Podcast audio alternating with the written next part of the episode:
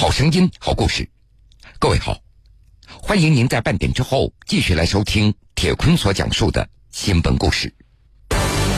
特殊的 QQ 群里接到死亡订单，有单可以找我，绝对靠谱。报价五十万。按耐不住对钱的渴望，二十五岁的周元铤而走险，一次，两次，钱没到手，警察就找上门来，发财梦彻底破灭，所谓的杀手变为诈骗犯。网络虽是虚拟空间，但并非法外之地。QQ 群里的死亡订单，铁坤马上讲述。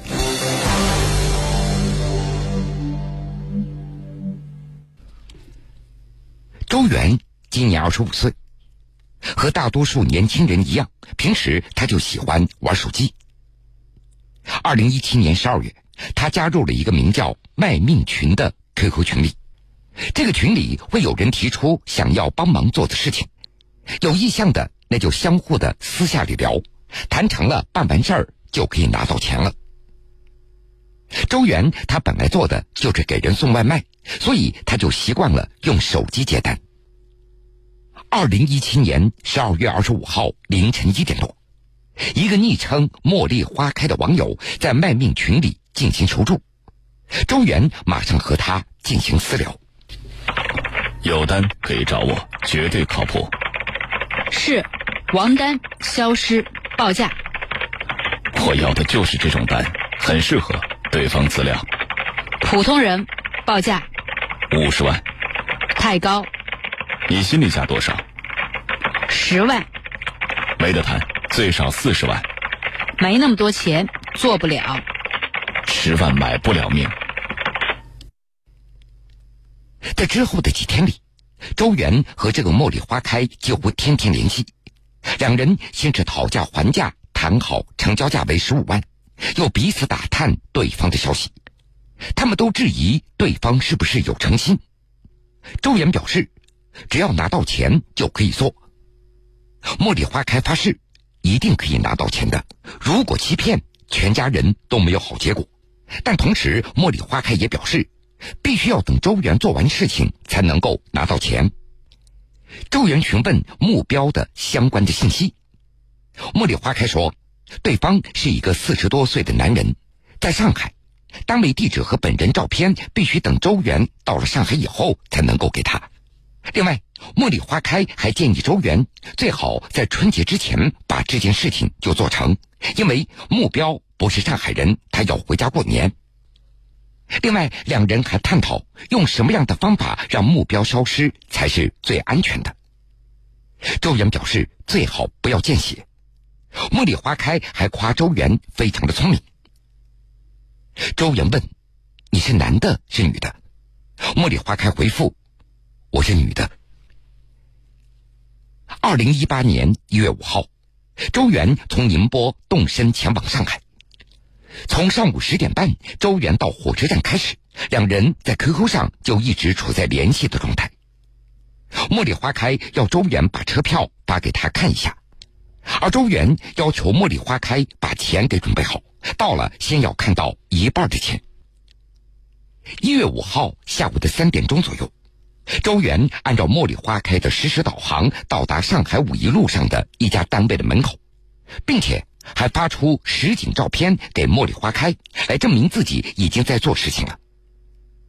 茉莉花开要周元紧紧盯住出入这家单位的每一个男人，并且上传照片。表示这样两个人确认效率会快得多。之后，周元一直在蹲点守候着，他反复查看茉莉花开发给他的相片，对路过和进出这家单位的每一个男人都仔细的观察。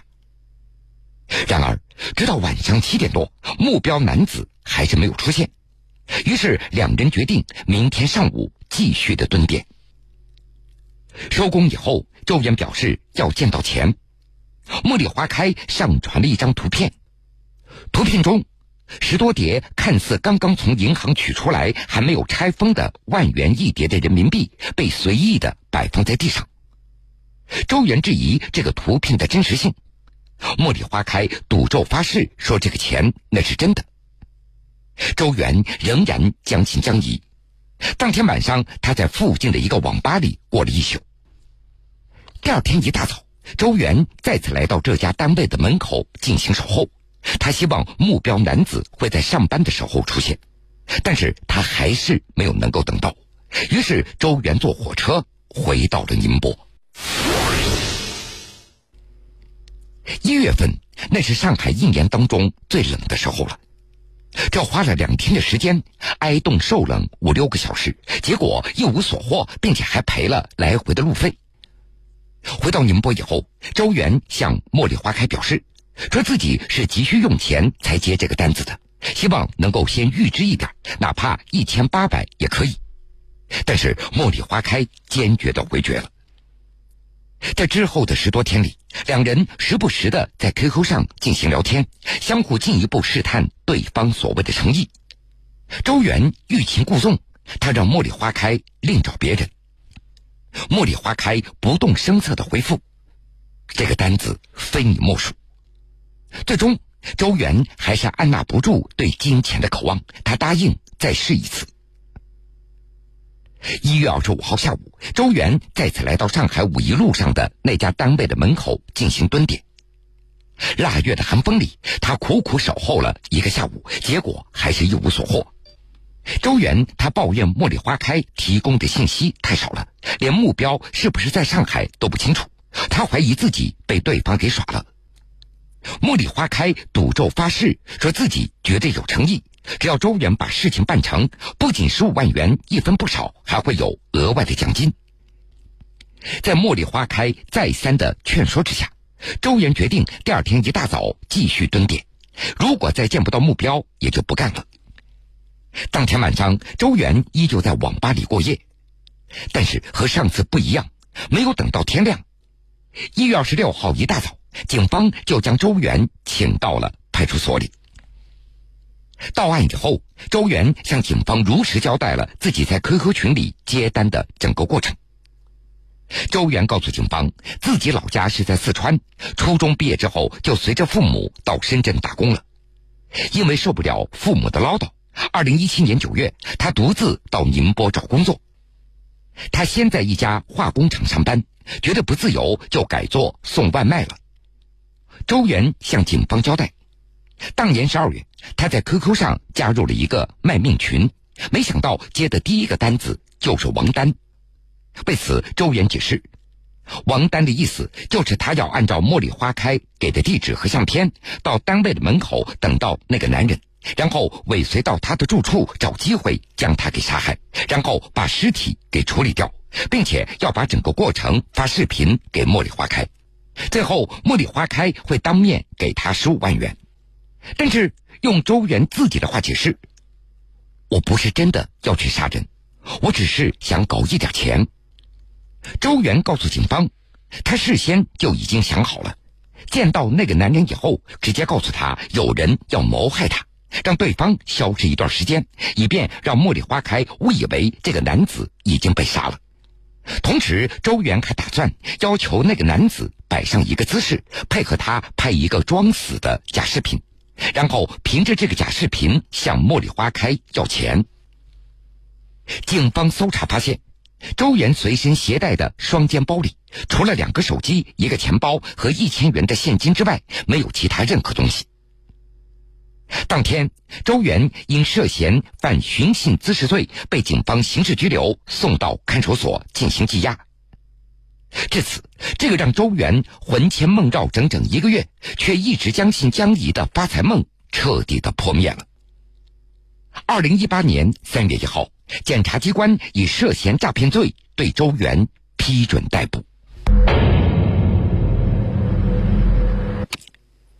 那么，这张死亡订单的下单人，也就是茉莉花开，和订单指向的目标，究竟是怎样的一对生死冤家呢？通过 QQ 注册的信息，警方找到了在上海从事房产中介工作的小龙。根据小龙的回忆，二零一七年八月份的一天，他在街边发广告，一位看上去四十多岁、说普通话的女子主动的和他搭讪。这个女子自称是外籍华人，叫邓玲，想在上海买房投资。小龙当即带着她看了几套房子，但是这名女子都不满意。当天双方互相加了微信，之后这名女子就出国了，小龙也再也没有见到过她。但是双方一直有微信联系。这名女子微信的昵称叫“简单快乐”。后来有一次，这个女子说她不会注册 QQ 号，让小龙帮一下忙。小龙就用自己的手机号给她注册了一个 QQ 号。小龙告诉警方，他注册 QQ 号之后，用微信发给了“简单快乐”，他自己从来没有使用过这个 QQ 号。尽管小龙给出的信息十分有限，但是警方还是通过 QQ 和微信注册的信息锁定“茉莉花开”就是简单快乐，并且通过小龙对十二张女性的照片的辨认，确定邓玲名字叫姜世平，外国籍，目前不在中国境内。至此，在卖命群里下死亡订单的神秘的“茉莉花开”终于浮出了水面。那么，茉莉花开要追杀的那个男子又是谁呢？这两人之间究竟有着怎样的深仇大恨呢？从周元两次来上海守候的那个单位，警方找到了死亡订单目标男子张先生的线索。根据公司工作人员的介绍，张先生原来的确在这个地方工作，但是去年十月份他已经辞职回到北京了。警方立即赶到北京找张先生来了解情况。通过张先生的讲述，警方查清楚了茉莉花开的真实的身份。原来，茉莉花开也就是姜世平，她是张先生的前妻。按照张先生的说法，十多年前经人介绍，他与重庆籍女子姜世平相识并且结婚。后来，因为生活习惯和脾气性格差异较大，逐渐产生矛盾，双方聚少离多，导致最终分手。离婚那是张先生先提出来的，刚开始姜世平不同意。到了二零零八年，姜世平有了一个外国籍的男友，他才同意离婚。两人到民政局办理了离婚手续。离婚之后，两人很少联系。张先生，他听说后来姜世平和那个外籍华人结婚，到国外去生活了。去年五六月份，张先生因为要处理房产上的事情，需要姜世平配合签字，但是姜世平没有同意。而之后没多久，姜世平说他回国了，想和张先生见个面，张先生没有同意。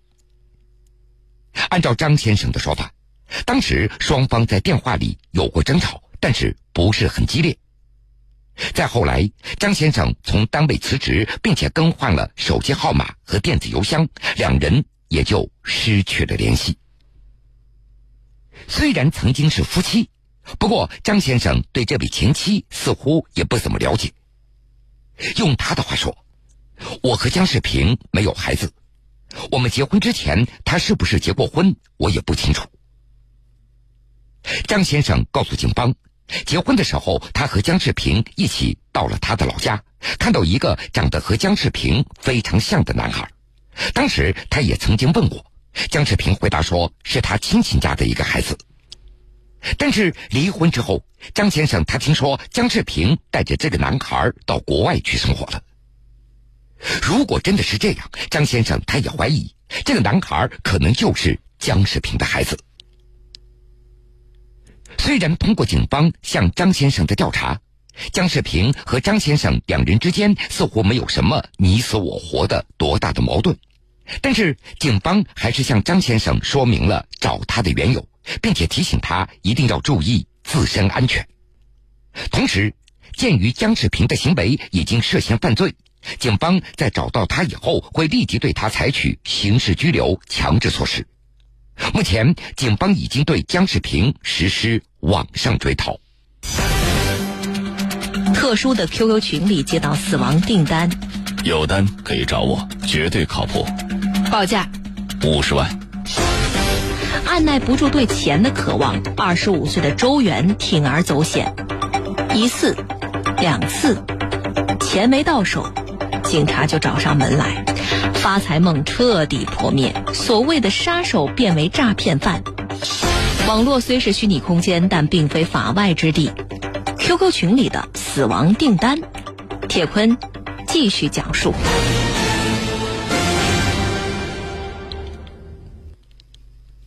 二零一八年九月三号。上海市长宁区人民法院对被告人周元涉嫌犯诈骗罪一案进行公开开庭审理。法庭上，周元对自己的犯罪行为表示认罪悔罪。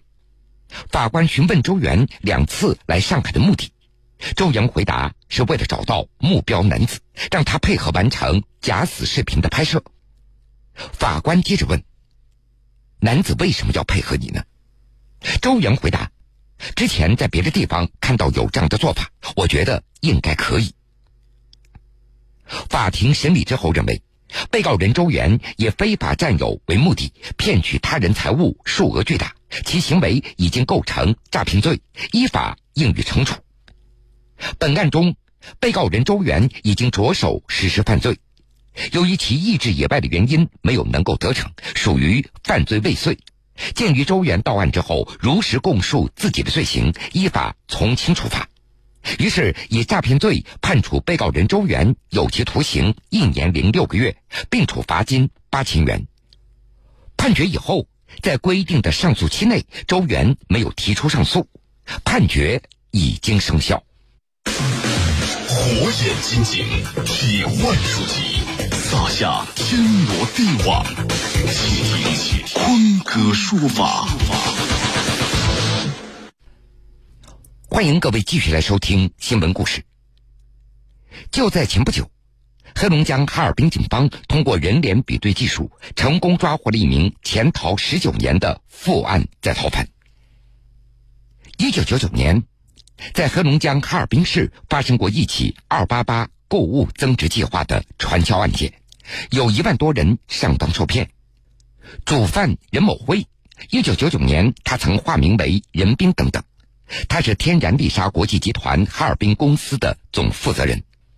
他承诺会员，说每发展一名下线，购买保健鱼油就可以拿到三到四成的提成，以此在黑龙江哈尔滨市招募了大量的会员。哈尔滨市公安局经侦支队一大队大队长陈国军，达到了一万多人，过亿元这个涉案数额。突然之间，该公司临去楼空，卷款潜逃了。根据警方统计，从一九九九年四月到一九九九年十一月，在哈尔滨市内，二八八计划受害者大概有一万四千多人，许多人那都是拉着亲朋好友一起购买产品。哈尔滨市警方接到报案以后，迅速立案调查，发现该公司负责人任兵的真名叫任某辉，已经于一九九九年十二月逃跑。网上追逃后，我们往返于浙江、呃安徽、山东等全国各地进行了追捕，但是这个任某辉音信全无。二零零六年，任某辉被公安部门登记为网络在逃人员。不过，他一直没有暴露自己的行踪。二零一八年，通过人脸比对技术，任冠荣和刘进国这两个人的名字进入警方的视野。这两个人在户籍系统中的照片长相非常相似，在外貌特征比对当中，这都与犯罪嫌疑人任某辉非常匹配，所以警方就怀疑，这两个人的名字很可能就是任某辉逃亡期间所利用的假身份。德州市某生物科技公司进行呃任职是讲师和执行总裁。他是一个呃在这个一个写字楼里面租了整整一层，然后他有这个分销部几部几部。因为他是这样，就是经常会组织讲课什么的，然后让大家来参观学习嘛，介绍介绍产品嘛。警方调查发现，这个任某辉先后使用过任兵、刘进国、任冠荣、任正荣等多个身份。一边在躲避追捕，一边在从事他的老本行。任某辉逃亡多年，包括他本名在内，一共使用了六个假名字，摇身一变成为了所谓的执行总裁，在山东一家保健品公司继续发展下线。很多人也因为贪图高额的回报而被他欺骗。二零一八年十月份。哈尔滨警方派出四名侦查人员前往山东这家保健品公司。我要跟大家讲个我们所有在座今天新来的朋友们，还有我们的事业的家人们，未来我们要走稳定、持续、长久的发展路线，和大家一起携手打拼，共学十九年，创造了未来。我们希望用三年、五年乃至两年，我们把它做得更好，好不好，各位？啊！怎么去发展下线？如何让这个下线能够跟着这个企业一块成长？和二八八计划是一样的那个方式。证据确凿以后，二零一八年十一月份，警方在山东省这家保健品公司传销现场将任某辉成功抓获。任某辉也对自己的传销犯罪行为供认不讳，也承认逃亡十九年来，自己仍然从事类似传销的工作。自己现在这所谓的执行总裁的身份，还有西装革履的形象，这主要是为了让更多人相信自己，发展下线，骗取钱财。将任某辉押解回哈尔滨市以后，警方初步查明，任某辉在哈尔滨市组织传销活动期间，涉嫌诈骗钱款一点三亿。根据任某辉的交代。诈骗所得的大部分的赃款都转移到了他的同伙苏某某的账户上。目前，苏某某已经在北京被警方抓捕归案。警方已经对苏某某账户上的资金流向进行调查，追缴被骗的钱款。哈尔滨市公安局法制支队民警徐家大，目前检察院正在对那个犯罪行为正在那个审查起诉过程中。好了，各位。非常感谢您收听了今天全部的新闻故事，我是铁坤。想了解更多新闻，敬请关注我苏客户端和江苏新闻广播官方微信以及微博。如果想回听以往的新闻故事，请各位在大蓝鲸客户端点播铁坤讲故事。今天的故事全部讲完了，又要到晚上十点了。铁坤此时在南京向各位说一声晚安。晚安。愿长夜无梦，在所有。